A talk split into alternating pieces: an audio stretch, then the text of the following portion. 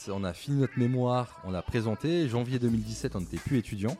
Et là, on a fait 340 000 euros de chiffre d'affaires l'année d'après, on a fait x10. Et en peu de temps, bah, Evency, on a grossi la boîte hyper rapidement parce qu'on a levé 6 millions 5 et avec 500 000 influenceurs inscrits dans plus de 100 pays. Euh, on a signé des marques en Arabie Saoudite, on a fait des campagnes euh, en Russie, on a fait des campagnes aux US, euh, vraiment dans le monde entier. On commence l'aventure, je pitch aux investisseurs et je lève les 5 millions d'euros en deux semaines. Tu as touché beaucoup d'argent, suffisamment d'argent, j'imagine, pour pouvoir te dire si tu veux, t'arrêtes de bosser jusqu'à la fin de ta vie. On a, on a gagné, Sylvain et moi, chacun plusieurs millions chacun. Il se passe quoi dans ta tête? T'as peur.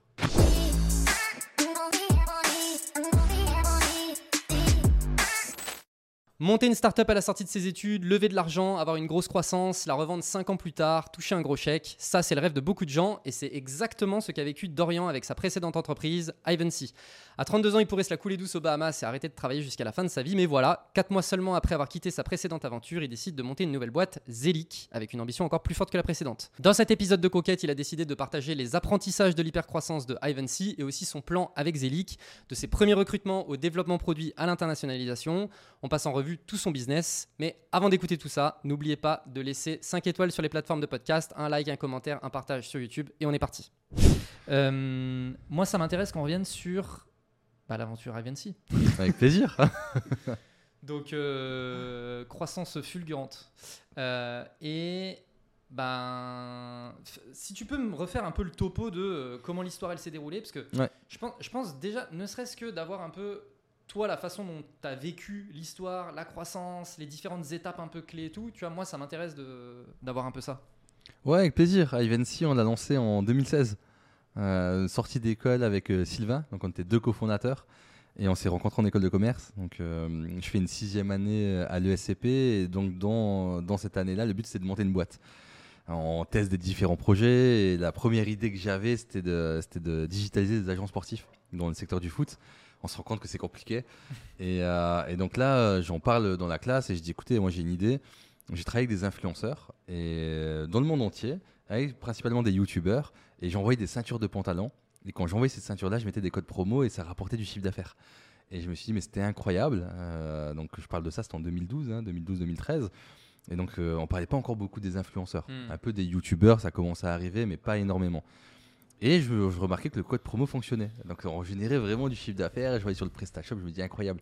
Et donc Parce que tu faisais du dropshipping euh, à ce moment-là? En fait, non, en fait, j'étais en stage euh, Ah, pour, une, euh, pour une boîte, elle s'appelle BBM Équipement, et on vendait euh, une ceinture de pantalon qui reste à 2200 kg. C'est le couteau suisse de la ceinture. Tu peux vraiment tout faire avec. Tu tractes une voiture en panne, tu fais du rappel, tu fais de la chasse, c'est vraiment le couteau suisse. D'accord, d'accord. Et, euh, et donc j'ai cette idée-là, j'en parle à l'école, et Sylvain me dit, écoute, c'est une super bonne idée, viens, on se lance. Euh, parce qu'on cherchait des binômes, des trinômes, on cherchait tout simplement des Oui, cofondateurs. ouais, je vois bien. Et euh, je dis ah non, je vais monter en dehors de, de l'école. J'ai déjà des projets qui tournent. J'ai monté d'autres boîtes qui tournaient, qui me rapportaient plusieurs milliers d'euros par mois. Et Sylvain il me dit écoute Dorian, euh, c'est le moment ou jamais. On fait un master spécialisé. Ça coûte cher. On est là pour se trouver en fait des associés. T'as une super bonne idée. Viens on y va. Et je dis écoute allez go. On commence à travailler le sujet. On regarde ce qui se passe sur le secteur d'activité. Et là on tombe sur une belle boîte américaine. Elle s'appelle FameBeat. Je sais pas si t'avais connu Non. Euh, pionnier sur l'influence marketing sur YouTube. Carton plein, ils se font racheter par YouTube et par Google. Google, bah, YouTube, euh, YouTube qui appartient à Google. Et on se dit, mais en fait, il faut qu'on fasse un copycat de cette boîte-là. Mais nous, on va prendre à contre-courant, on va pas faire YouTube, on va faire Instagram. Et je me rappelle, mais Sylvain, il me dit, mais tu connais Instagram? Je dis, écoute, j'ai même pas Facebook, moi. et il me dit, mais pourquoi Instagram? Je dis, bah, quand j'ai fait ma recherche, j'ai regardé, en fait, il y avait des plateformes d'influence qui existaient, parce qu'en en 2016-2017, on n'était pas les premiers à s'être lancés. Et euh, il me dit, mais euh, Instagram, ça n'existe pas. Est-ce que tu penses qu'il y a un marché?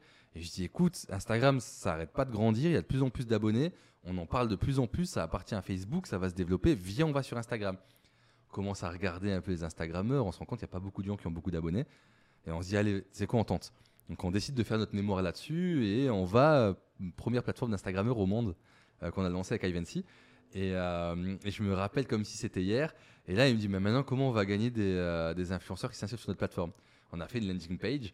Et dans cette landing page-là, ce qu'on a mis, c'est inscrivez-vous sur notre plateforme et vous allez recevoir des produits de luxe. Et je me rappelle, on a eu euh, plusieurs milliers d'inscriptions assez rapidement. Ah. Et le premier partenariat qu'on a fait, c'était pas une marque de luxe, c'était des semelles pour chaussures. Et donc rien à voir. Et c'était pas une marque de luxe non plus. Et euh, mais les influenceurs ont accepté. On a fait des premières collaborations à 15-20 influenceurs. Et là, on a eu vraiment beaucoup de chance parce qu'on s'est dit, ça cartonne. On s'est dit, en Ouais. fait, ça cartonne. Et euh, on s'est dit, bah, écoute, il faut qu'on pousse vraiment euh, sur ce secteur d'activité-là. On croit dans l'influence marketing, ça rapporte du chiffre d'affaires, on y va. Et on a commencé à tester d'autres campagnes d'influence marketing. Et on s'est dit, allez, c'est bon, c'est le bon secteur, on, on- on lance la boîte. Et donc, euh, 2016, on part euh, avec l'école à San Francisco. Euh, là, on visite la Silicon Valley, Y Combinator. on- Je me rappelle, on se fait bannir par Instagram parce qu'en fait, on faisait du mass follow and follow au début pour pouvoir Mmh. tester avec Ah des bah robots. oui, bah oui. On fait une vidéo, on leur dit mais on est à San Francisco en plus, une jeune boîte française, on se lance, débloquez-nous, ils, nous ont débloqué. Et je me rappelle à l'époque on avait gagné 1500 abonnés, autant te dire que c'est rien du tout. Mais quand c'était lancé pour nous, Bah, c'était sûr. 4 mois de travail, on s'est dit mais si on perd nos 1500 abonnés, est-ce qu'on va avoir envie Bien de sûr. reprendre de zéro. Mais finalement, bon, euh, bon, ils nous ont débloqué, mais même si ça n'avait pas été le cas, on, s'en fiche quoi. Et c'est là où a commencé l'aventure Ivancy. Et en peu de temps, bah, Ivancy, on a grossi la boîte hyper rapidement parce qu'on a levé 6 millions 5. euh, on a fait 35% des 5 millions d'ARR. Donc les 5 millions, c'est quand on était en process de vente de la boîte. 7 millions au total quand je suis parti de Skippers. Avec euh, 130 personnes dans, en Espagne, Allemagne et en France. Euh, croissance assez rapide. Euh, sur les 6 millions 5, 4 millions dilutifs, 2 millions 5 en, en non dilutif. On a racheté une boîte, elle s'appelait Lucette. Donc euh, dans le consumer review, donc euh, dans, les avis, dans, les avis sur les sites e-commerce. Voilà, c'est comme ça qu'est née l'idée euh, et avec 500 000 influenceurs inscrits dans plus de 100 pays sur la plateforme et des milliards de données. C'est fou. non, mais, non, mais tu vois, c'est quand même. c'est. Il y a peu de boîtes qui arrivent à prendre cette trajectoire. Euh, la vision de vas-y, je crois qu'il va se passer un truc sur Instagram. Euh, T'as eu une bonne vision quand même à ce moment-là. Ouais, on a une bonne vision, on a eu un peu de chance. euh, Le que- timing, il était nickel. Timing parfait. Euh, 2016, timing parfait. Vraiment, c'est là où il y a eu la, la forte croissance sur Instagram et on était pile poil au bon moment. Euh, on, a, on, on a eu de la chance. Euh, Je sais pas si on a été visionnaire, mais en tout cas, on a eu de la chance. Ouais, mais en tout cas, tu vois, quand tu dis euh, bah, j'ai fait mon analyse et en fait, je me suis rendu compte que, bah, en fait, euh, oui, ok, YouTube, il se passe un truc, tout le monde connaît, machin, mais en fait, la, la future plateforme, c'est Instagram. D'ailleurs, tu, tu- tu te souviens un peu des données qui t'ont fait te dire que, vas-y, il va se passer un truc sur Instagram?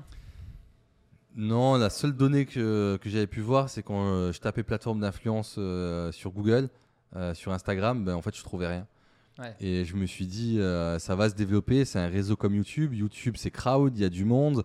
Euh, ça se développe de moins en moins. Donc, en fait, on va prendre à contre-pied et on va aller sur Instagram. Ben, C'était un pari. Après, Ouais. la chance qu'on avait, on était étudiants, on pouvait faire des tests. C'est ce que j'allais dire. Euh, Oui, t'es étudiant, au pire, ça marche pas, c'est pas grave, quoi. Enfin, non, voilà. j'avais mes autres boîtes qui tournaient. euh, J'allais valider mon, mon dernier diplôme. Voilà, je, je savais qu'il fallait prendre ce risque-là, que, Ouais. m- mais on y croyait vraiment. C'est-à-dire, on a pris un risque, mais on, on y croyait. Ouais. Et on s'est dit, ça va fonctionner. Euh, c'est comme s'il n'y avait pas d'autre choix. Ça devait fonctionner, ça a fonctionné. Ouais. Et tu me disais que la majorité de votre croissance, elle s'est faite sur de l'outbound Ouais. Donc, 90%. donc, vos premiers clients, tu, tu t'es allé les chasser? Ah ouais, ouais, ouais, mais c'était. euh, alors, ce qu'on a fait au tout début pour gagner les premiers clients, euh, je vais mettre des guillemets entre les premiers clients, c'est euh, on les a pas facturés. C'est-à-dire, on a trouvé des marques. euh, je me rappelle, on avait Fago, on avait euh, au barbershop. Voilà, on, on avait euh, des, petits, des petites marques. Fago, bon, qui a bien grossi Bien depuis. Mais on leur disait, écoutez, on lance des campagnes d'influence sur Instagram, c'est nouveau. Nous, ce qu'on vous propose, c'est d'offrir des produits à nos influenceurs contre des publications sur les réseaux. Pas de rémunération pour les influenceurs, pas de rémunération pour nous non plus. Donc on prenait pas d'argent. Et grâce à ça, on a fait des études de cas. On a pu avoir des influenceurs de plus en plus qui s'inscrivaient sur notre plateforme. Donc Ivancy s'est développé. On s'est développé aussi d'un point de vue de notoriété marque B2B, parce qu'on réussit Bien à sûr. se faire voir. Et quand on allait pitcher à des marques similaires aux marques avec lesquelles on avait travaillé, on a fait des études de cas, on leur disait bah, regardez comment ça fonctionne, regardez l'analyse euh, Le client, le euh, ROI, euh, le nombre de vues, les clics, les followers qu'ils ont gagnés sur les jeux concours. On y va. Et donc, la première des choses qu'on a fait, on a facturé une campagne de 500 euros pour 15 influenceurs.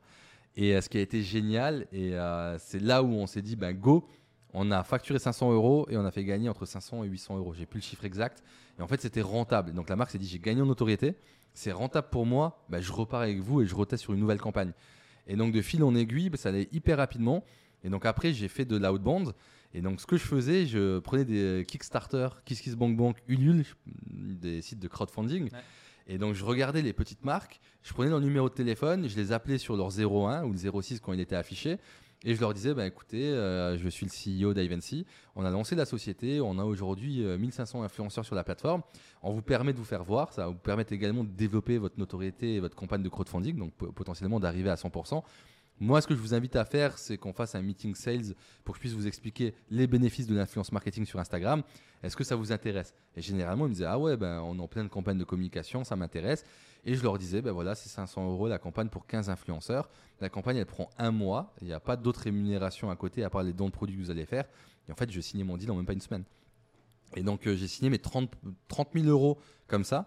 Euh, d'avril-mai 2015 16 à euh, décembre. On a fait 30 000 euros. Et ensuite, on a fini notre mémoire, on l'a présenté. Janvier 2017, on n'était plus étudiant. Et là, on a fait 340 000 euros de chiffre d'affaires l'année d'après, on a fait x10.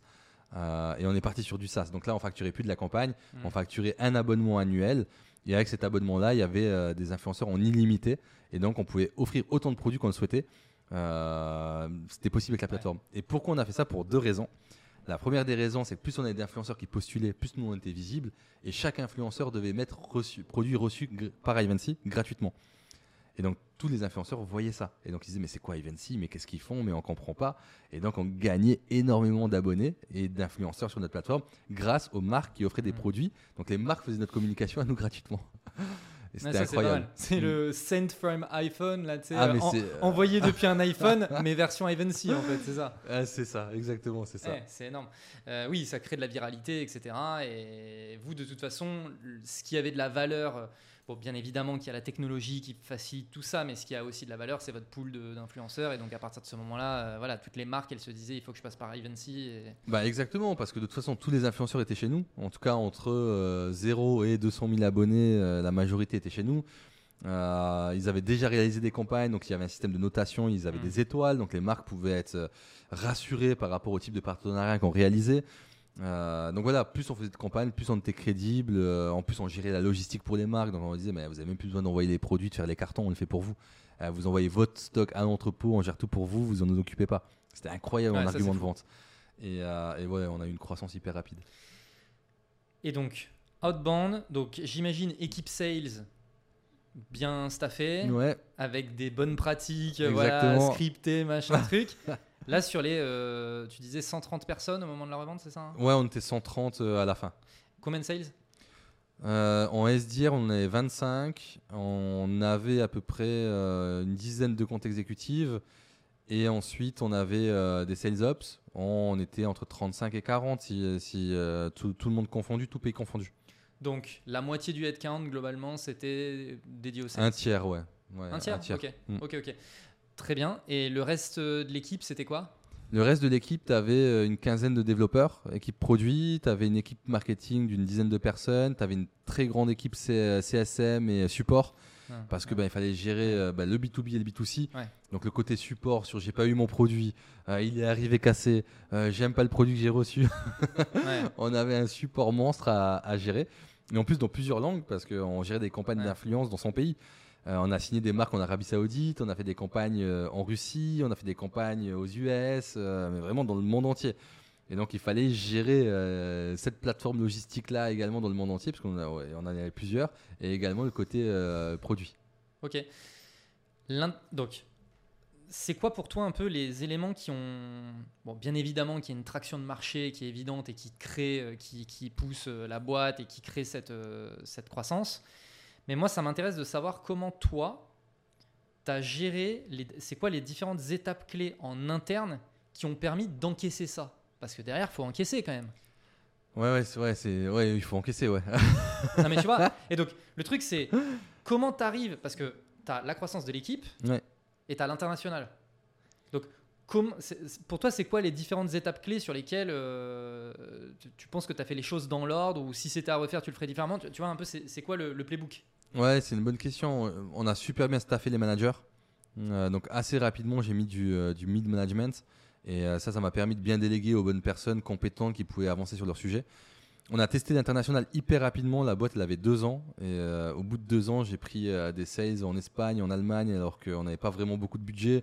On était en France, on faisait même pas encore énormément de chiffres en France. Je dis, vas-y, on lance l'international. Donc peut-être un poil trop tôt, mais ça m'a permis d'apprendre également aussi rapidement. Mais, Mais c'est- pour- mais- mais si c'était à refaire, tu le ferais plus tard? Non, je le referai de la même façon. Parce qu'en fait, j'ai pu apprendre assez rapidement euh, comment fonctionne l'international, c'est quoi les pains, comment on adapte un pricing, euh, comment on adapte un, un pitch, euh, c'est quoi la façon dont on vend à des Espagnols ou à des Allemands, qu'est-ce que eux ils attendent dans le pitch commercial? J'ai appris énormément de choses. Et en fait, quand j'ai signé les premiers deals, ce que j'ai appris également, c'est qu'assez rapidement, je devais mettre les, les personnes sur place. Et donc, euh, quand on a signé en Allemagne euh, et en Espagne, on était à 8000 euros d'MRR, donc 8000 euros d'abonnement. Et ben là, j'ai poussé, je leur ai dit, on monte les bureaux sur place. Et donc là, on a commencé à recruter les équipes. On était à Cologne en Allemagne et à Madrid en Espagne.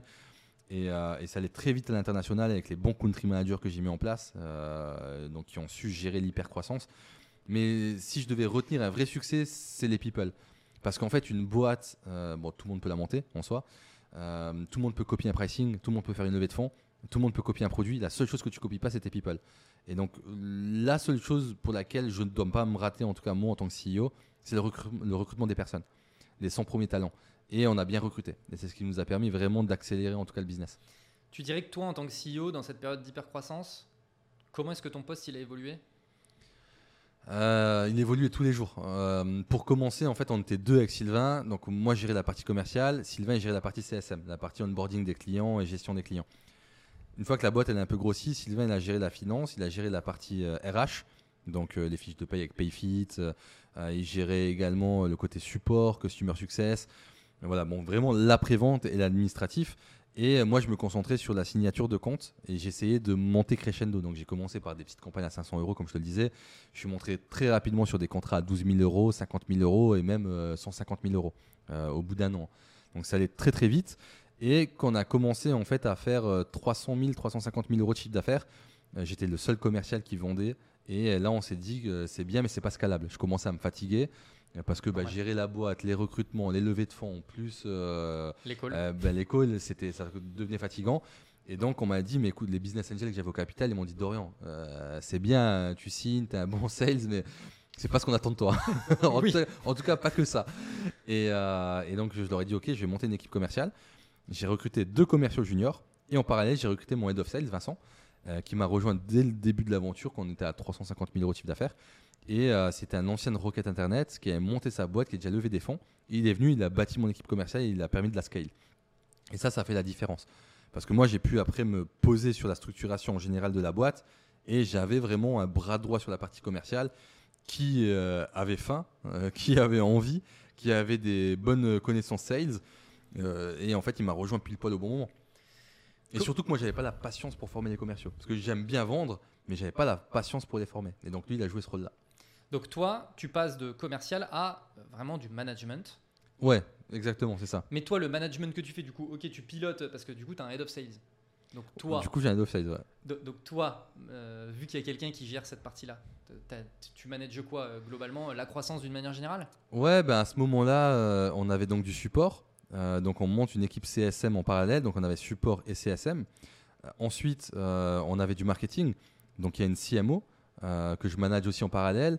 Il y avait une personne qui manageait les customer success et le support que je gère également. Donc là, je commence à manager les managers. Donc Oui. j'avais à peu près 4-5 personnes que je devais manager au quotidien. Il y avait le CTO également que je manageais. Et donc, et donc de, de fil en aiguille, ben, j'ai plus toutes les personnes en direct parce qu'à ce moment-là, on était une vingtaine avec pas mal de stagiaires également dans la boîte. Mais je passe manager de manager. Ouais. Et, euh, et ce qui était plus intéressant pour moi, est ce que je préférais faire. Ouais, t'as kiffé? Ouais, et c'est beaucoup plus sympa. Ben, la problématique, c'est quand tu as beaucoup de juniors dans ta boîte, des alternants ou des stagiaires, ben, il faut être pédagogue, il faut prendre le temps. Oui. Euh, il faut être aussi également bon dans tous les domaines, ce qui n'était pas mon cas parce que je sortais d'études. Donc je pouvais pas vraiment être leur coach sur tous les domaines parce que j'apprenais en même temps qu'eux. Donc sur la partie commerciale, c'était plus facile pour moi, mais euh, j'étais pas assez patient.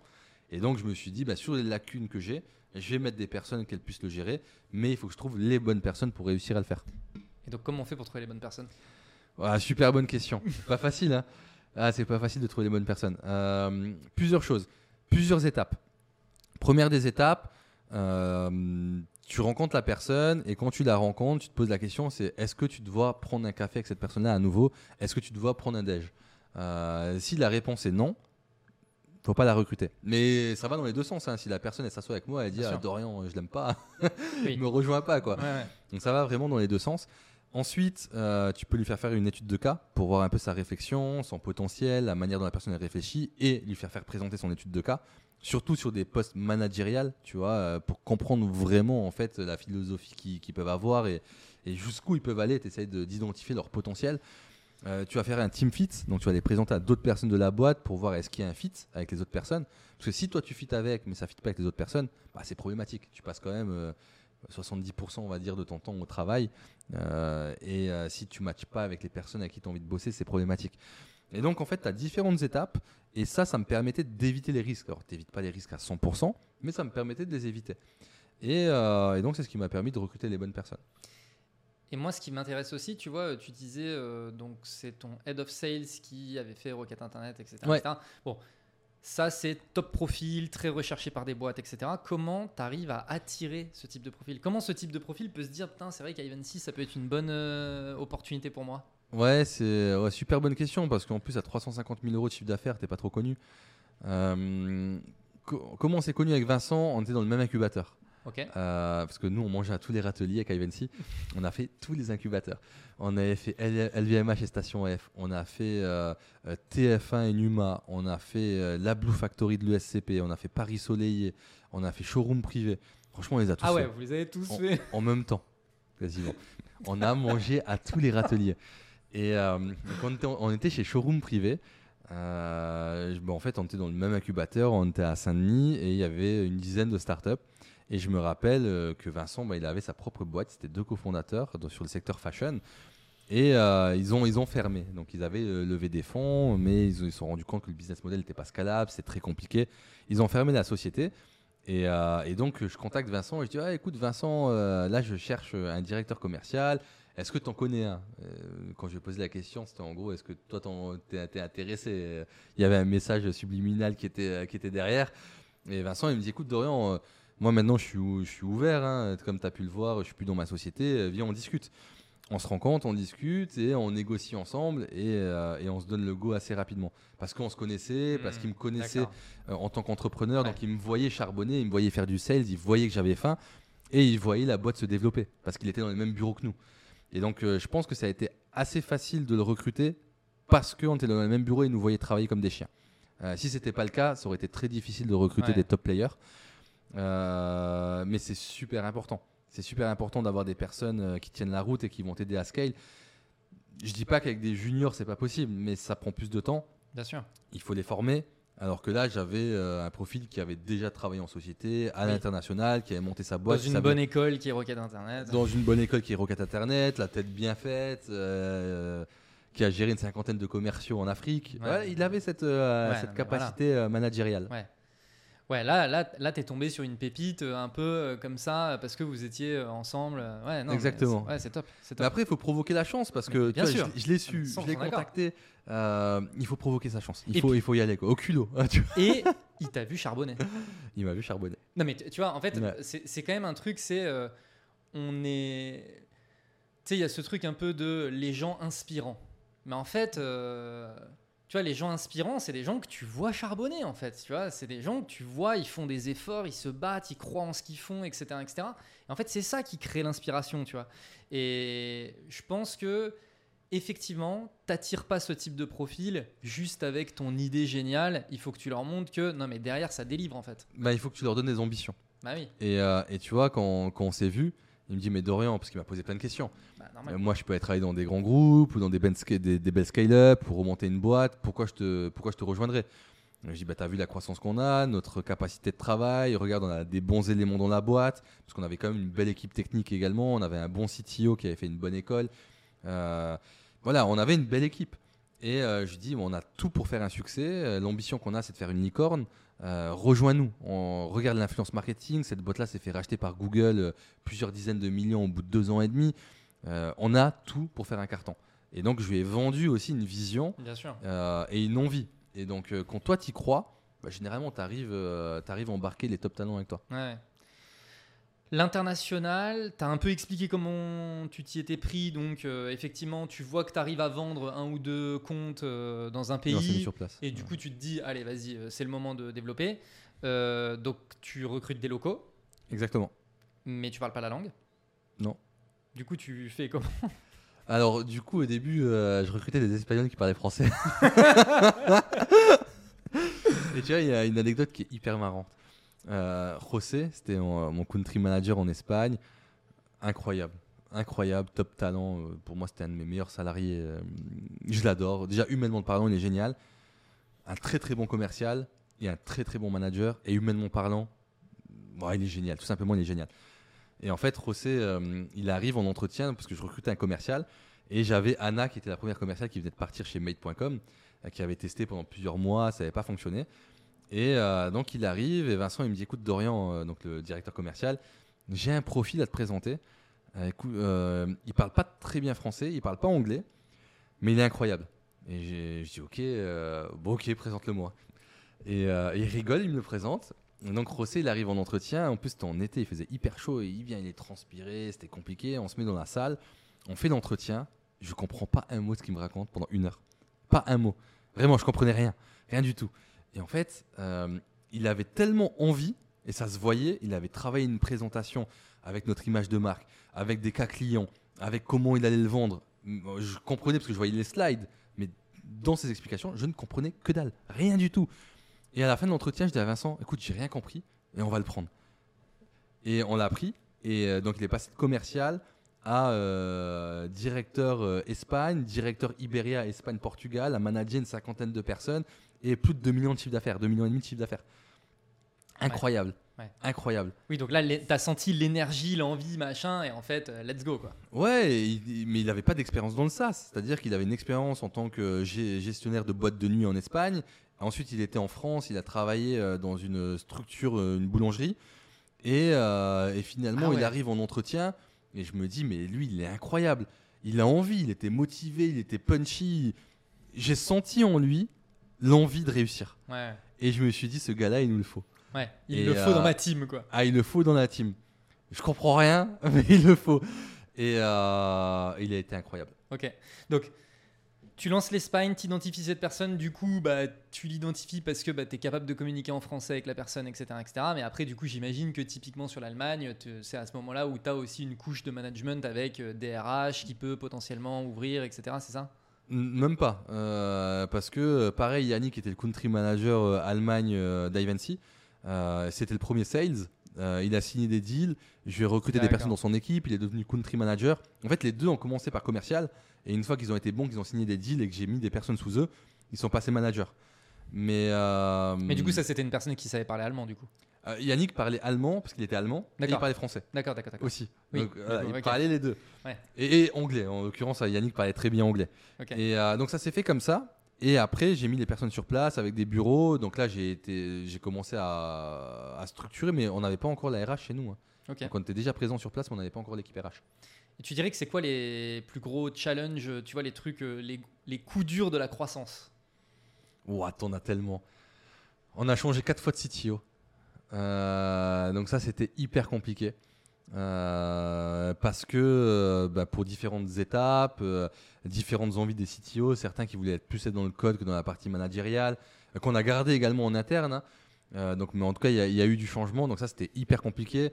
Ben, la structure managériale est changée parfois certains managers parce qu'il n'y a plus forcément le niveau. Donc ça, c'était complexe.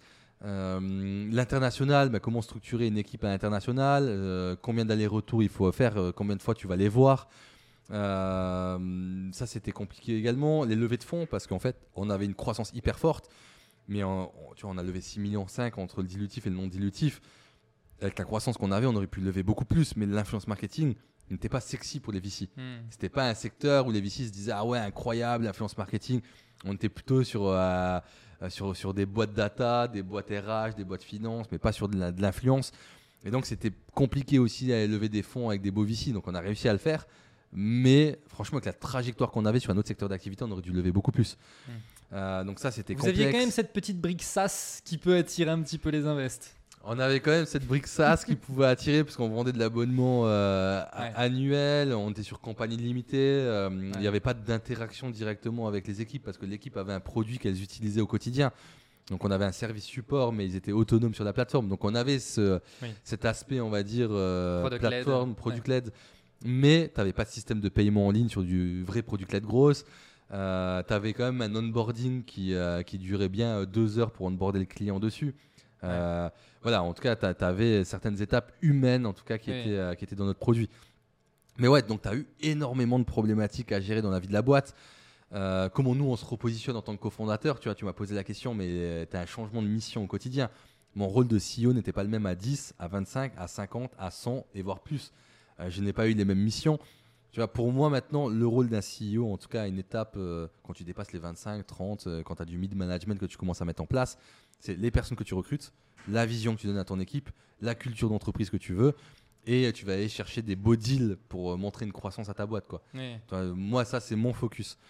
Et euh, mais ouais, on a eu euh, des tas de problématiques. Euh, Franchement, je, je pense qu'on pourrait passer le podcast juste à parler Oui, de problématiques. oui, bah, ça j'imagine. j'imagine. ouais. Et donc après, donc si on avance, tu pars en roadshow pour faire une nouvelle levée, Ouais, et finalement. on vend. ouais, on fait Donc, l'exit. donc- donc, vas-y, ra- raconte donc. euh, tu pars en roadshow et donc en fait c'est via le roadshow que tu te mets à avoir une opportunité de rachat. Ouais, c'est ça. 2020. 2020, janvier 2020, on a fait une levée de fonds. Donc on a fait une levée de fonds. Euh, Covid euh, arrive, les investisseurs nous disent attention, attention, Covid, cash is king, attention au cash. On se dit ok, mais on vient de lever des fonds, donc il faut quand même qu'on dépense notre argent.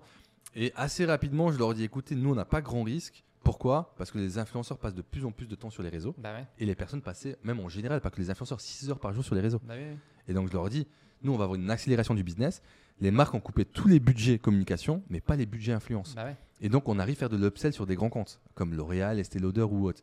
Et donc euh, là, je leur dis, écoutez, incroyable, on va racheter une boîte. Ils me disent, mais attends, euh, il y a le Covid, tu veux racheter une boîte, on ne sait pas ce qui va se passer, tu veux cramer plus de cash. Et je leur dis, écoutez, il y a une opportunité. Cette boîte-là avait levé 1,8 million. Euh, elle est dans un mauvais état d'un point de vue financier. Il y a une opportunité de la racheter pour pas grand-chose. On y va. Et ils me disent, mais est-ce que tu es sûr? Donc ils me demandent de faire des BP, de faire des plans. Donc je le fais, on y va et on la gagne au tribunal du commerce. Je la gagne face à un grand groupe. Euh, donc je suis super content. C'était qui la boîte? C'était Lucette? C'était Lucette. Donc je gagne Lucette et là euh, j'intègre ces six, six personnes plus une personne en freelance, donc les, les sept personnes, dans ma boîte. Et donc je rachète l'image de marque, je rachète le produit, mais je rachète pas euh, le chiffre d'affaires. Euh, mais je rachète, euh, il y avait la base de, Les de assets. clients, les assets, les clients existants. J'arrive signer ces clients avec, euh, avec le build-up et donc je fais du cross-sell sur les avis parce que Lucette, donc on générait avec 250 000 consommatrices, principalement des consommatrices, on générait des avis sur les sites e-commerce. Je fais mon cross-sell, grosse accélération de la boîte en 2020. 2021, je me dis, je vais faire une nouvelle levée de fonds. Je vais aller lever entre 10 et 20 millions d'euros avec des investisseurs, avec des fonds. Euh, donc, je pars en roadshow en février-mars 2021. Et euh, en avril, donc euh, allez, même pas un mois après, euh, je reçois une proposition de rachat euh, d'un fonds américain qui s'appelle PSG. Et en fait, le fonds me contacte d'abord et me dit écoute, Dorian, là, on est, euh, on, est un fonds américain, on a un hub euh, en Angleterre, à Londres. Par contre, on est de passage sur Paris. Est-ce que tu veux qu'on se rencontre? J'en parle avec mon leveur de fonds et je lui dis écoute, euh, il s'appelle Romain. Je dis écoute, Romain, euh, qu'est-ce que tu en penses? Il me dit bah, ça, ça, ça vaut le coup que tu les rencontres, que tu discutes avec. Je dis mais on n'est pas à vendre. Il me dit ça vaut le coup que tu discutes avec. Il te propose de te rencontrer. Dis pas non, tu es en roadshow. Je rencontre le fonds. Ils viennent à Paris, on fait une heure et je leur explique ma vision. Je leur dis écoutez, je ne suis pas à vendre. Voilà ma vision. Je vais lever des fonds et je vais manger le marché. Je vais gagner avec cette levée de fonds-là et je vais être la plateforme référente dans le monde de l'influence marketing. Et ils me disent mais écoute, nous, euh, on a investi là 125 millions dans une boîte, elle s'appelle Skippers. Euh, c'est un beau groupe, euh, on fait du build-up, on rachète des boîtes et notre but c'est d'aller sur l'influence marketing également. Je pense qu'il faudrait que tu rencontres le CEO du groupe. Et je dis bah écoute avec plaisir, je pourquoi pas. hein, euh, c'est un marché, vous êtes sur un marché similaire. Pour l'instant, ils n'étaient pas encore sur l'influence. Faites mon intro. Il me fait l'introduction et là je rencontre Olivier, cinquantaine d'années, super bon fit. Et je lui explique ma vision. euh, Je lui présente mon deck hein, de levée de fonds. Et il me dit écoute, Dorian, on a la même vision. Euh, Moi, j'ai plus de moyens que toi. Euh, ce que je te propose, c'est de te racheter. Et ensemble, on va monter une pépite. Et euh, je dis bah, qui t'a racheté? Sur quel type de valorisation? Comment ça fonctionne? Et là, il me dit ben voilà, on a racheté euh, Tister, on a racheté Mediatek CX, MyFeedback, on a racheté Lumkey, on va racheter plein d'autres sociétés. Et euh, tu fais partie, en tout cas, de ces boîtes-là. On est en train de racheter Euh, Est-ce que ça t'intéresse? Je dis, bah écoute, moi j'ai plusieurs conditions. Un, la Valo. Deux, earn-out ou pas. Trois, la reprise de mes salariés. Donc c'était mes trois conditions. On discute, on se met d'accord. C'était pas long. C'était le même call. On discute, on se met d'accord. Et, euh, et en fait, il me donne une valo. Je dis sur cette valo-là, je vends pas. Je lui donne une valo, il me dit sur cette valo-là, je t'achète pas. et, euh, et donc, on se met d'accord sur la valo, reprise des salariés, pas d'earn-out. C'est-à-dire le lendemain de l'acquisition de la boîte, je pouvais partir. Et on se dit, bah, allez, let's go. Let's go, on y va. Et, euh, et donc là, je rejoins Skippers. Et ce qui était hyper marrant, c'est qu'ils ont racheté Octoly, qui était mon plus gros concurrent, en même temps qu'Ivancy. Et donc, en fait, euh, Eli et moi, donc le, le CEO d'Octoly, on discutait ensemble pour comment merge euh, les deux boîtes dans Skippers. Ah, c'est C'était incroyable. Ah, c'est énorme. Ouais, c'était incroyable. Mais Octoly, ils, ils étaient aussi gros que vous? Octoly, c'était aussi gros que nous, mais aux US. Ouais. Et donc, il y a un point aussi qu'on n'a pas mentionné, mais toi, cette valo, euh, cette valo, cette levée, tu étais en train de te dire, c'est aussi ce qui va pouvoir me permettre d'aller attaquer les US. Exactement. Donc, ok. Là, donc Skippers Group international, donc qui peut bah, euh, déployer Ivancy aux US. Du coup, merge avec Octoly, donc en fait, euh, bah, tu as déjà une présence aux US parce que bah, en fait, il y a le merge. Exactement. Et donc, ce moment de merge, euh, donc toi, tu te mets à collaborer en fait avec ton concurrent. Exactement. Alors, on se connaissait déjà avec Eli. hein. Ok. Parce que quand j'allais faire ma levée de fonds, je voulais racheter Octoly. Donc je voulais racheter Octoly, mais en fait, euh, il coûtait trop cher et euh, c'était assez problématique et donc, parce que je pouvais pas le racheter. Ou je devais, je devais mettre l'intégralité, en tout cas, De ce que ouais. j'allais Ouais. réussir à lever euh, pour le racheter. Et je me suis dit, bon, hum, ça, va, ça va être complexe. Et donc on est resté proche avec Eli à échanger. Et finalement, euh, bah, le fonds, la PSG avec Skipper, nous propose de nous racheter tous les deux. Et on se dit, bah, c'est parfait. Dit parfait, nous on est leader en Europe, vous êtes leader aux US.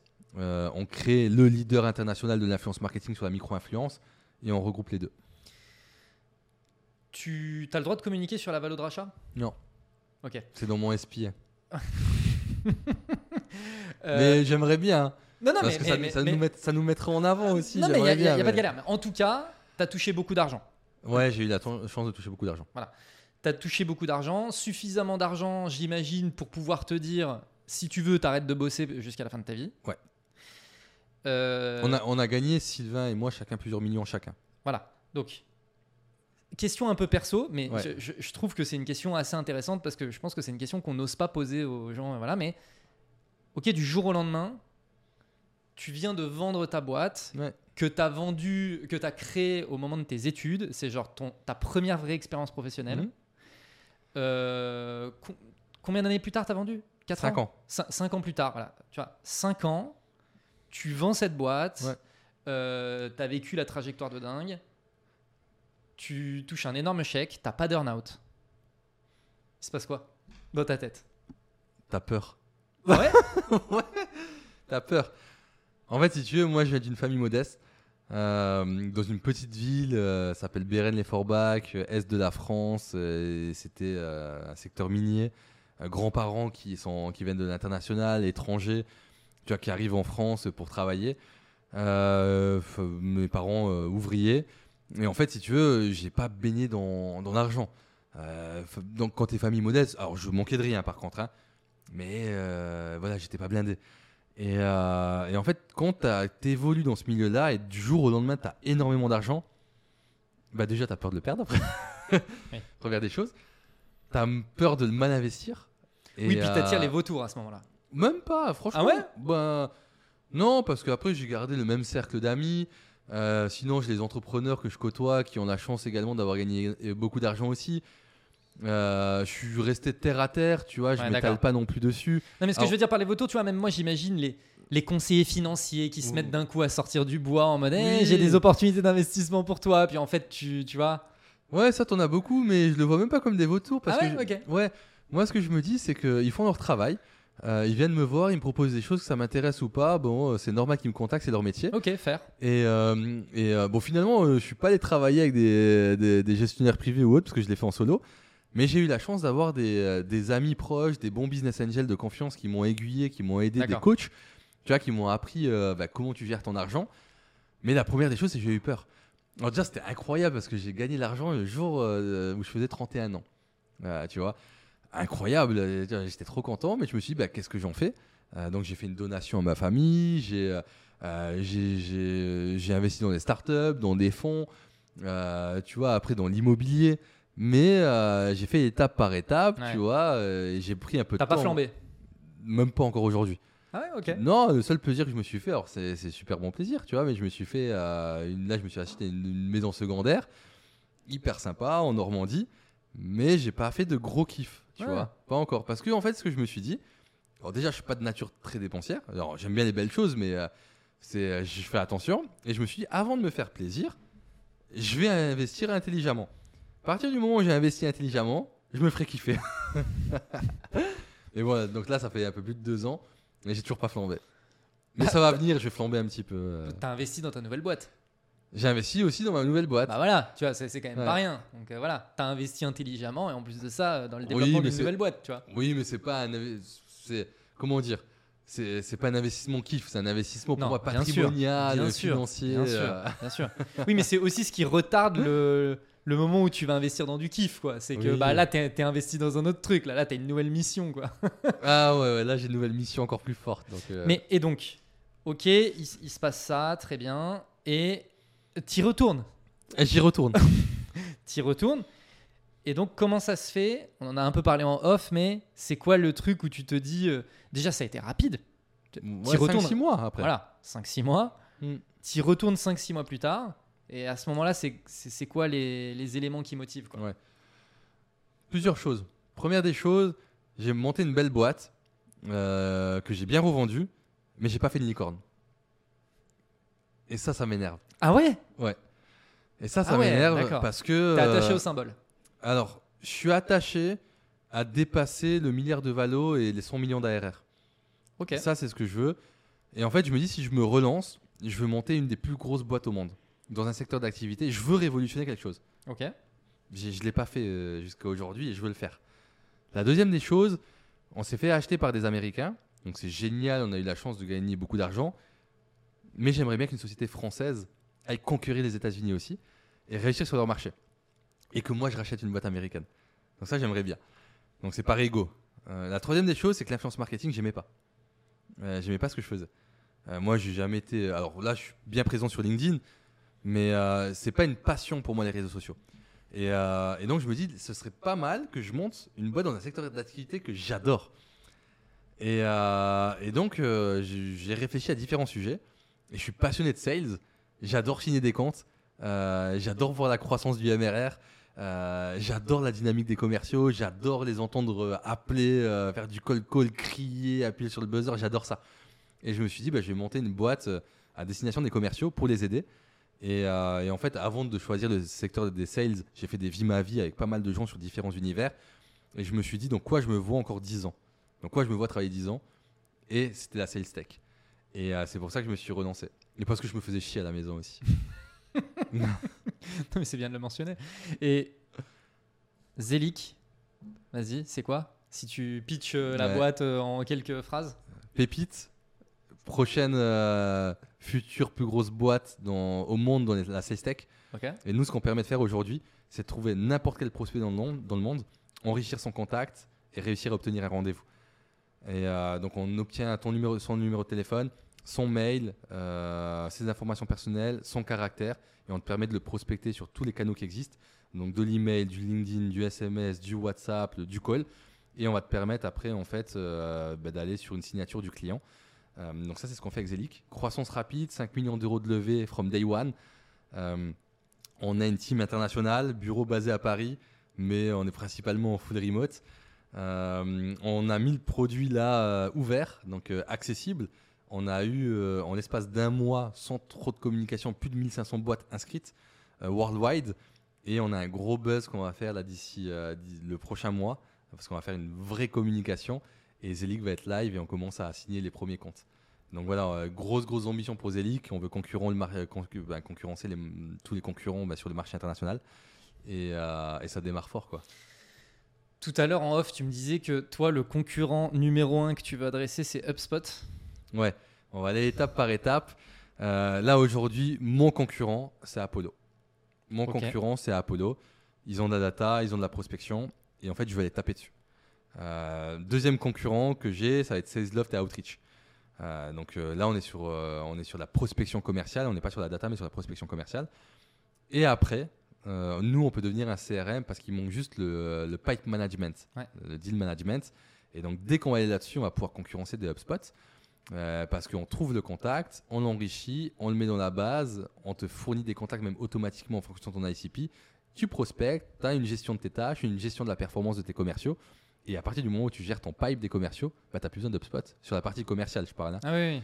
Et, euh, et donc voilà, c'est la, c'est la vision que j'ai et sur quoi je suis en train de pousser.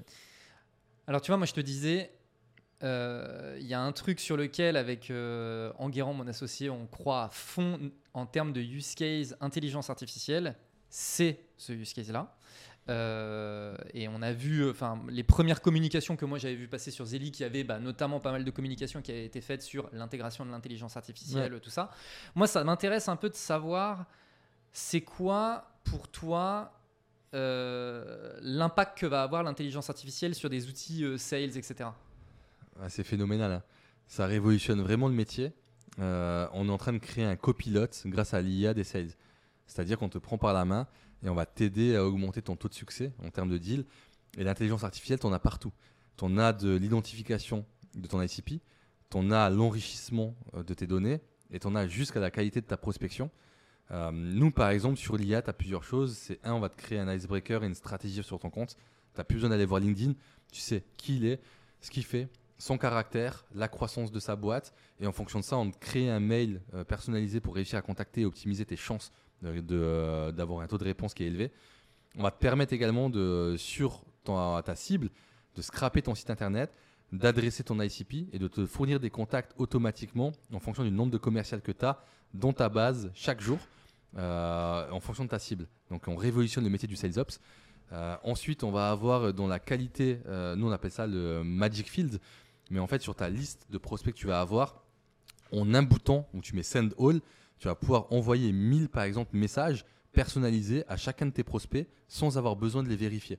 Donc tu n'as même plus besoin de faire en fait des séquences où tu mets juste une variable nom ou prénom. Là, tu fais de l'automatisation personnalisée sur le caractère de la personne, 1000 messages en un envoi en une seconde. Et donc on travaille vraiment ces aspects-là où bah, ton sales aujourd'hui va se concentrer sur la chose la plus importante qui va être la structure de son pipe et de la gestion et plus forcément sur le travail fastidieux de l'administratif. Hmm. Et c'est là-dessus en fait qu'on travaille avec Zelic pour révolutionner le secteur. Oui.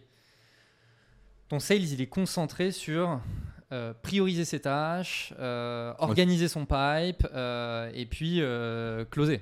Ou- Ouais, surtout closer parce que même la priorisation des tâches, on le fait pour lui. D'accord. C'est-à-dire qu'aujourd'hui, en fonction des changements de job, vrai que tu peux. ouais. en fonction des intentions d'achat, en fonction du nombre d'ouvertures de ton mail, en fonction de- des échanges que tu as déjà eu avec lui et de la temporalité, on va t'adresser en fait euh, une note qui va identifier quelle tâche tu dois prioriser ou pas. Ouais. Tu vois, pour moi, aujourd'hui, l'outbound, il y a deux éléments qui sont vraiment très très importants pour euh, vraiment euh, optimiser l'efficience de cette stratégie. C'est notamment deux choses. Bon, moi, je suis souvent sur travail collaboration, market et sales. Là où les marketeurs ils peuvent aider les sales sur la partie outbound, c'est les intents et euh, Ouais. identifier l'engagement, les niveaux d'engagement, etc., etc. Et ces deux éléments-là, en réalité, aujourd'hui, il y a beaucoup de sales qui ne les font pas parce qu'il leur manque de la data. Ouais, je suis d'accord. Et toi, j'ai l'impression que en fait, tu viens justement te pluguer pile poil sur ces deux trucs-là et tu viens ajouter la data manquante euh, à- C'est ça. Ouais. Exactement, on le fait. de ouais. manière automatisée. Euh, C'est ça. oui, donc ça va quand même bien faciliter les choses. et ça m'intéresse de savoir, vous- bon là, la boîte est très jeune. Mais pareil, déjà, croissance, etc. Bon, vous avez levé euh, pas mal d'argent, mais tu as déjà plus de 30 personnes dans la team. On en a discuté aussi très grosse ambition sur l'année à venir. Où, euh, voilà, pour toi, tu, vas, tu, tu penses que tu vas dépasser les plus de 100 personnes dans la boîte, euh, etc. Euh, c'est quoi le playbook? Là, c'est- quoi? Toi, quand tu as adressé le sujet, tu t'es dit, Ouais. OK, je prends le sujet en main. C'est quoi ton playbook? C'est quoi les premiers chantiers que tu adresses, etc. Quand j'ai démarré, Bah, sachant que pour moi, Ouais. tu en es quand même au tout début. ouais, ouais, bah ouais, la boîte elle a 9 mois. Voilà, donc, Donc, tu vois, quand tu as euh, démarré, j'ai envie de te dire, du démarrage à aujourd'hui et globalement là sur, euh, allez, la toute première année, c'est quoi le plan, tu vois? Première des choses, je trouve mes cofondateurs. Donc je me dis avec qui j'ai envie de monter cette aventure-là, qui je veux prendre avec moi? Je prends mon ancien CFO, Guillaume, qui était euh, mon bras droit, mon meilleur salarié dans, chez Ivancy. Et je dis à Guillaume, écoute, t'étais mon binôme. On travaille bien ensemble. Est-ce que tu veux me rejoindre? Il me dit Go Dorian, euh, parce qu'il a changé de boîte. Il était passé VP Finance chez Skippers. Euh, il était passé CFO chez Elevo, dans une autre startup. Et euh, il me dit Écoute, je te rejoins dans l'aventure. On s'est bien bossé ensemble. Ensuite, je me dis Il nous manque un tech. Donc, euh, j'en parle à Victor. Victor, c'est euh, cofondateur et CTO de Pumpkin. Je sais pas si tu as connu, Ouais, euh, concurrent de Lydia. Ouais. Euh, il fait un exit également. euh, et euh, j'en parle à Victor et je dis écoute, est-ce que tu as envie de réinvestir dans, dans ma nouvelle boîte? Il me dit Dorian, on se connaît. Moi, il n'y a pas que investir, moi, je vais venir bosser avec toi. Donc on se dit ben, tous les trois, bon profil, que du repeat, on y va, on pousse. Euh, il me rejoint. euh, on est trois, on commence l'aventure. Je pitch aux investisseurs et je lève les 5 millions d'euros en deux semaines. Assez rapide, sur un deck moche de 5 slides. Après, ils l'ont fait plutôt par rapport au background et, et Bah, et l'idée qu'on avait. Mais ça va très vite. Ça va très vite. Là, je me dis, OK, on recrute les techs. On recrute les techs. euh, on, se bat avec quelques agences que je connaissais, avec lesquelles je bossais de chez Ivancy. On trouve les premiers développeurs. On structure la team. Et là, on commence à monter un produit. Et dans cette phase de création de produit, parce que euh, on n'était pas en phase d'itération, on regarde et tout, on a bourriné. En fait, j'ai pris les quelques concurrents que j'aimais bien du marché, parce que j'ai scopé tout le marché. Et je me suis dit, voilà ce que j'aime dans ces concurrents-là. Chacune, chacune des features, je les ai mappées. Voilà ce qu'on va faire. Et, euh, et donc, euh, j'avais regardé vraiment la CSTech d'un point de vue sens large. hein. J'avais regardé Orum, qui était un outil d'appel de VoIP, euh, avec euh, Aircall, Ringover, JustCall. Euh, j'ai regardé Walnut, qui aide les commerciaux à closer. J'ai regardé toutes les solutions comme Lemlist, Reply, Wallaxy, sur la partie automation, la grosse machine. J'ai regardé après tout ce qui était prospection, mais à destination des commerciaux, comme Salesloft, Outreach. J'ai regardé la partie data comme Apollo, Conism. Et en fait, je me suis dit, tu as énormément d'outils. Et généralement, tu dois en payer plusieurs. Et Oui. par sales, ça te coûte 5000 euros par an, ces outils-là. Et je me suis dit, un, c'est cher. Deux, tu as une crise. Et en fait, trois, tout simplement, bah, il faut une solution qui, euh, qui révolutionne et qui mutualise le tout. Et celle la plus proche de ma vision, c'était Apollo. Par contre, Apollo, ils ont commencé par la data. La problématique que tu as, c'est quand tu veux faire des séquences de la prospection sur Apollo, c'est compliqué. Oui. Et je me suis dit, ben, en fait, je vais prendre Apollo sur la data. Donc, c'est-à-dire que je vais développer une solution similaire. Par contre, toute la partie prospection, je vais m'inspirer d'autres boîtes pour réussir à avoir quelque chose qui tient beaucoup plus la route qu'un Apollo. Et donc, on veut lancer le All-in-One qui regroupe toutes ces solutions en une, mais vous n'avez plus besoin. Tu n'as pas besoin de les plugger à nous, parce qu'on les a en interne, mais développés par nous. Donc, c'est-à-dire que tu vas faire des économies parce que tu n'as plus besoin de les plugger, ces solutions-là. Ouais. Et donc, voilà, euh, l'ambition qu'on a, elle est forte. Je veux révolutionner le marché de la sales tech. Euh, je veux euh, devenir la solution leader sur le marché américain. Et, euh, et on arrive là euh, avec nos gros sabots pour, pour gagner le marché. Ok, et donc là, le plan d'action aussi sur le... les quelques prochains mois, gros lancement le mois prochain. Gros lancement le mois- mois prochain. Donc là, d'un point de vue stratégie, tu as aussi fait grosse stratégie marketing de RP, influence. Tu m'as mentionné aussi influence? Ouais, ça arrive, ouais. Donc influence, euh, influence B2B. Influence B2B. Vas-y, il faut que tu m'en parles parce que, en plus, tu viens du, mi- du milieu de l'influence, B2C. Ouais. Le milieu de l'influence B2B, c'est quand même nouveau. J'avais voulu monter euh, du B2B chez Ivancy à l'époque, il y a 4 ans. Ok Personne n'en parlait, Bah ouais. mais c'était pas mature. J'avais même rencontré la DG France LinkedIn euh, pour discuter avec, faire un partenariat et avoir l'API. Il m'a dit que c'était pas possible d'avoir l'API Ouais. LinkedIn. Et euh, finalement, je m'étais dit que le marché n'était pas encore prêt. Mais là, là c'est prêt. Franchement, euh, il faut, que, il faut que les boîtes, les agences d'influence B2B, elles se développent et elles poussent. C'est le moment là. Ouais. Et donc, toi, c'est quoi ton plan sur l'influence B2B Ça m'intéresse de savoir comment tu abordes le sujet. Je vais l'aborder de la même façon que sur le B2C, c'est-à-dire que je vais identifier des, euh, des leaders d'opinion euh, par secteur d'activité, euh, par euh, réseau social. Et ensuite, euh, je vais travailler avec 15-20. Euh, Une fois que j'ai fait les 15-20 qui ont 5 000, 10 000 abonnés, je vais monter à des gens qui ont 20 000, 30 000. Donc, tu vois, je vais aller étape par étape. Je vais monter euh, un système d'affiliation un peu pyramidal en, fonction de qui je veux euh, affilier, qui je veux fidéliser, euh, combien je rétrocommissionne. Donc je vais mettre ça en place, et donc avec des échelons ou des badges, hein, ça dépend de comment on peut les appeler. Et en fait, je vais les faire dans worldwide, dans du multi-pays.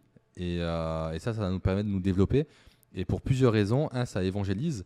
Deux, ça permet de développer la communication. Trois, ça me permet également d'avoir des liens d'affiliation et de gagner du chiffre d'affaires. Et en fait, ça, je vais le mettre sur, euh, sur une routine qui va être, euh, qui, qui, qui va être euh, en monthly, quoi, tu vois, en une routine mensuelle. Et euh, je vais me baser sur mes expériences d'Ivancy pour Ah le oui. faire. Mais exactement la même stratégie. hein. Identification sur les réseaux, nombre d'abonnés, je monte en puissance, je mets de l'affiliation, je fidélise en fonction des résultats que j'arrive à avoir par personne. Je le fais directement dans du multi-pays pour que ça parle toutes les langues. Et tu vois, si tu tapes euh, Ivancy sur YouTube et tu regardes, il y a énormément de personnes qui parlent de nous, euh, que ce soit en bien ou en mal ou, en- ou de façon neutre, mais on parlait de nous. Et tu as énormément de YouTubeurs euh, qui disaient ben voilà, j'ai testé la plateforme, voilà les produits que tu peux recevoir gratuitement. Et ça, tu l'avais dans toutes les langues. Tu vois, tu tapes, tu l'as en arabe, tu l'as en russe, tu l'as en espagnol, tu l'as en français, en anglais, tu l'as vraiment en allemand, toutes les langues. Ouais, Et, euh, et tu veux vais- reproduire ça côté B2B Et je vais, repro- je vais reproduire ça côté B2B. ouais. Pardon. Pardon. ok. Et donc, RP, grosse stratégie RP. Ouais. Tu te concentres sur quoi côté RP en fait euh, Ouais, on a déjà eu pas mal d'articles en avril parce qu'on avait lancé une bêta fermée. Ouais. Euh, Puis il y avait l'annonce de la Il levée. y avait l'annonce de la levée, donc on a fait une stratégie RP. On a eu des articles vraiment euh, bah, aux US, au UK, en France. Euh, donc on en est dans la même stratégie, donc une stratégie vraiment multi-pays, euh, avec la même agence avec laquelle on travaille. Et, euh, et donc on va cumuler la stratégie influence, la stratégie RP, donc on ne le fait pas en direct, mais via l'agence, donc c'est la head of marketing qui gère l'agence pour, pour le faire. Et après, avec plus que des influenceurs, mais vraiment des leaders d'opinion, des, quasiment des ambassadeurs avec lesquels on est en train de travailler, on identifie pour pouvoir nous pousser. Ok. Product Hunt en plus. Euh, Ouais. AppSumo. Ouais. Donc voilà, ça c'est aussi deux gros piliers sur lesquels tu vas t'appuyer pour Ouais, le lancement de la plateforme. c'est compris dedans. Ouais. Ah oui, oui, ça pour toi, c'est ça fait partie de la stratégie RP. Ouais, ça fait de la partie de la stratégie marketing, au sens large. Dans ta construction d'équipe, c'est quoi les premières recrues que sur lesquelles tu t'es appuyé? Euh, les devs, assez rapidement le produit, euh, pour mettre vraiment euh, tu vois, les specs en place, euh, la roadmap, les sprints, le produit, ensuite le marketing, pour commencer à nous mettre un site vitrine, à tirer des leads, nous faire voir, et après les commerciaux. Et les commerciaux, pourquoi? Même quand ils n'avaient pas besoin de vendre, je voulais qu'il y ait des stagiaires et des alternants sales pour commencer à s'entraîner sur le pitch et tester notre solution à nous. Parce qu'en fait, on vend une solution pour les commerciaux et on doit être les premiers à utiliser notre propre solution. Ah oui, je suis d'accord. Et le premier jour où notre solution a été mise sur le marché, euh, on a eu des rendez-vous pour Zelic avec Zelic.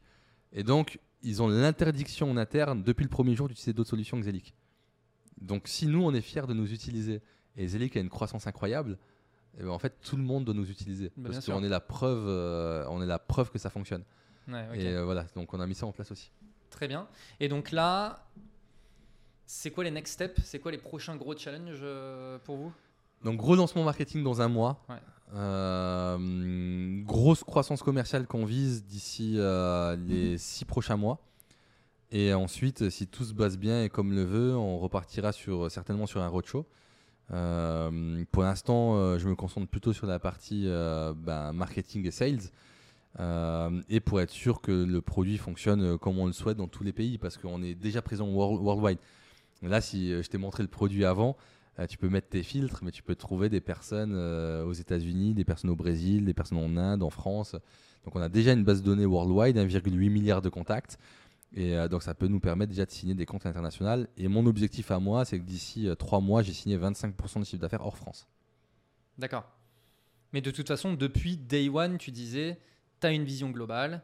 Tu me disais qu'en interne, vous parliez pas français. Non.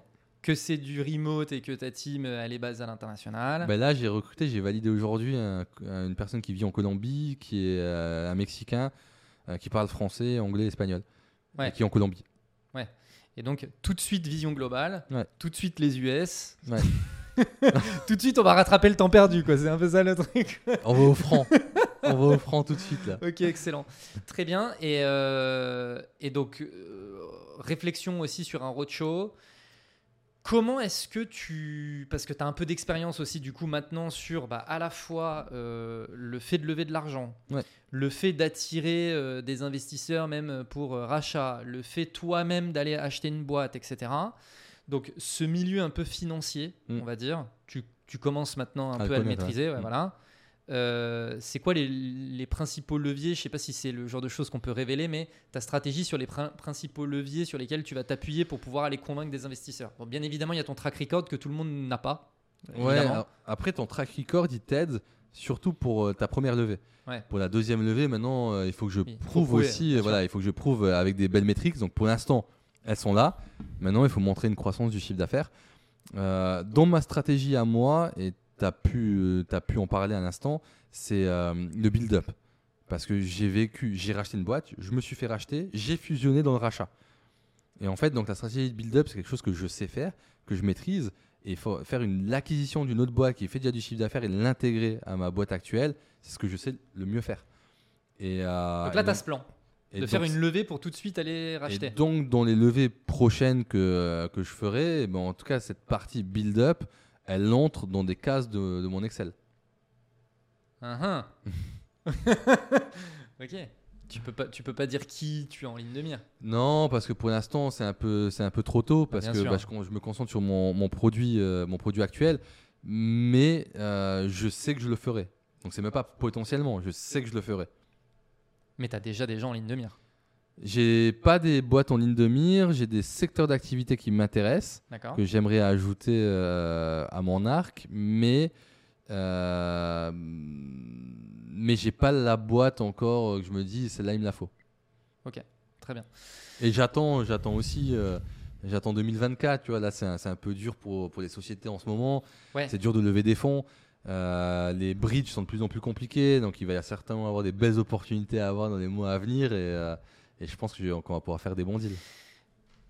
Sa transition parfaite, je voulais te dire, tu, tu sais, avec euh, Ivan C, on disait comme quoi tu avais un timing marché qui était vraiment nickel vis-à-vis de Instagram et l'influence. Ouais. Là, j'ai l'impression que tu as un double timing marché aussi qui est nickel. C'est l'IA et la contraction globale du marché Ouais. qui pousse les boîtes à favoriser l'outbound. Exactement.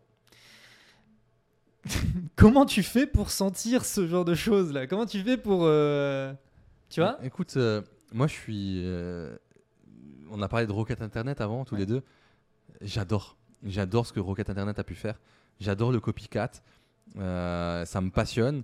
Et en fait, avant de me lancer, j'étudie vraiment le marché. Et quand je te dis j'étudie le marché, c'est, je prends vraiment du temps pour discuter avec les salariés de boîtes potentiellement concurrentes. Euh, je prends le temps de me poser dessus et réfléchir à la stratégie future dans les trois prochaines années. Je prends le temps d'analyser les levées de fonds, euh, les échéances, les valos, le chiffre d'affaires qu'ils ont réussi à faire. Euh, je prends vraiment le temps pour comprendre mon marché et quand je me lance, je sais que le marché existe. Après, la question, c'est est-ce que je vais être assez bon pour exécuter? L'avenir nous le dira d'un point de vue développement et chiffre d'affaires. Mais en tout cas, je me lance sur un marché qui existe. Reste plus le Hmm. Et donc, je pense que c'est vraiment euh, l'identification. Après, ce que je t'ai pas dit, c'est qu'à la base, moi, je voulais travailler à la DGSE et j'ai fait des études d'intelligence économique. L'intelligence économique, qu'est-ce que c'est? C'est de la veille concurrentielle. Et donc, j'ai étudié là-dedans. Et, euh, et donc, euh, bah, là-bas, je m'étais posé la question d'aller travailler à la DGSE. Et en fait, donc l'aspect analyse concurrentielle, c'est quelque chose que je maîtrise. Ouais. Et donc, quand j'arrive sur un marché, ben, il faut que je connaisse tellement bien mon marché que je pourrais être salarié de cette boîte. Oui. Ce que ça te permet aussi, c'est de passer à l'action immédiatement et de tout de suite savoir en fait euh, c'est quoi les éléments prioritaires sur lesquels tu vas euh, taffer, euh, etc. quoi. Ouais, est-ce qu'il fonctionne? C'est qu'est-ce qui Ouais. fonctionne, qu'est-ce qui fonctionne pas? Euh, bah, Qu'est-ce qui est le plus important dans ton produit? Qu'est-ce que les gens vont aimer? Qu'est-ce qu'ils vont pas aimer? C'est quoi les releases que tu as pu que as pu faire? C'est quoi les avis euh, que tu as pu générer sur les sites euh, B2B et qu'est-ce que les gens pensent de ton produit? Est-ce qu'ils sont contents de ton support? Est-ce qu'ils le sentent pas? Est-ce que tu as des problématiques, tu as des bugs? Et en fait, en, te- en prenant le temps, l'intégralité des informations que tu as besoin sur une boîte, tu l'auras. Ouais. Même sur du B2C, tu vas avoir Trustpilot, avis vérifié, euh. Bazar Voice. euh, donc tu vas réussir à avoir les avis et tu vas te faire une idée de ton concurrent. Avec des choses tout, tout simplement légales, parce que c'est légal. hein. Bah, bien sûr. Donc je fais pas, je fais pas, c'est pas illégal ce que je fais, c'est tout simplement je prends le temps sur Google d'aller chercher de l'information et de réussir à analyser en tout cas un cas précis. Tu vois, quand, en parallèle de, de Bulldozer, euh, j'ai monté un e-commerce. Ouais. euh, et effectivement, un des premiers trucs que je suis allé faire pour savoir, bah, même d'un point de vue marketing, c'est quoi les éléments sur lesquels j'allais appuyer, je suis allé regarder les avis Amazon de tous les concurrents, tu vois. Euh, voilà. Et j'ai pris le temps de regarder les avis et de me dire. Et tu vois, les gens ils disaient Ah oui, euh, bah ça j'aime pas, ça j'aime pas. Ah, moi voilà pourquoi je l'utilise. Et tu vois, quand, quand tu lis 50 fois Moi je l'utilise pour ça, tu Ouais. te dis Mais en fait, il y a un use case là, tu vois, c'est. Voilà. Ouais, exactement. C'est pareil. Ouais. C'est ça. Ouais, ok, très bien. Euh, on arrive sur la fin de l'échange. C'est quoi euh, Qu'est-ce qu'on peut te souhaiter là? Un succès Un succès, euh, un succès mondial. On peut me souhaiter de réussir à révolutionner le métier du commercial pour l'aider et une belle aventure humaine. parce que, tu vois, si je me suis relancé aussi dans l'aventure entrepreneuriale, où j'a- j'aimais pas ma précédente expérience, pas d'un point de vue humain, mais d'un point de vue métier, euh, je me suis relancé parce que l'aventure euh, humaine m'intéresse. Hmm. Euh, C'est donc un des là- premiers trucs que tu as mentionné d'ailleurs, c'est le côté, euh, c'est les people, tu vois. Que je te disais, c'est quoi le les, les, les- les trucs, vraiment les leviers du succès de machin. Premier truc que tu m'as dit, c'est les people. Donc je- C'est les gens parce qu'en fait, si tu recrutes les bonnes personnes et tu les mets à la bonne place, t'as peu de chances d'échouer. Tu vois, et euh, moi, je recrute que des personnes meilleures que moi. C'est euh, à chaque place, il faut que la personne soit meilleure que moi, sinon elle n'a rien à faire dans la boîte. Je vais pas lui apprendre son métier. Moi, je suis pas expert. Ah, La seule chose où je suis expert, c'est sales. C'est quelque chose que je connais très bien. Mais en dehors de ça, sur tous les métiers, je dois avoir des notions, je dois comprendre, je dois pouvoir les challenger. Mais c'est pas mes expertises. Et donc, je dois recruter des gens bons qui vont faire leur travail. Je micromanage pas. Je leur donne des objectifs et je les challenge. Et même si tu es très bon en sales, bah, tu recrutes des head of sales, tu recrutes un head of sales, tout ça. parce sûr. que, voilà, en fait, il faut à un moment donné déléguer cette partie-là aussi et machin. Ah ouais, ouais, Parce que euh, bah, je suis très content d'avoir une personne qui va faire le travail de management à ma place sur, euh, Ouais, ouais. sur le ramp-up des commerciaux, sur l'apprentissage, sur euh, les feedbacks. Non, très bien. Ok. Et où est-ce qu'on peut te retrouver? LinkedIn, Instagram, euh, je suis présent sur, sur les deux. Tu vois, même si je suis pas passionné des réseaux, euh, je suis quand même réactif et, euh, et je suis actif. C'est super important en plus aujourd'hui de le faire. Bah oui. Mais euh, voilà, je suis, je suis dispo. On n'hésite pas à m'envoyer des messages. Généralement, je réponds. généralement, je réponds. Ok, très bien. Merci beaucoup pour ton temps, pour tout ce partage. C'était très cool. Merci à toi. Merci à tout le monde d'avoir écouté l'épisode. Euh, N'oubliez pas les 5 étoiles sur Apple Podcast, Spotify, tout ça, tout ça. Le commentaire, le like sur la chaîne YouTube, l'abonnement sur la chaîne YouTube également. Merci à tous. Ciao. Do it! Just do it! Don't let your dreams be dreams. Yesterday, you said tomorrow. So just do it! Make your dreams come true! Just do it!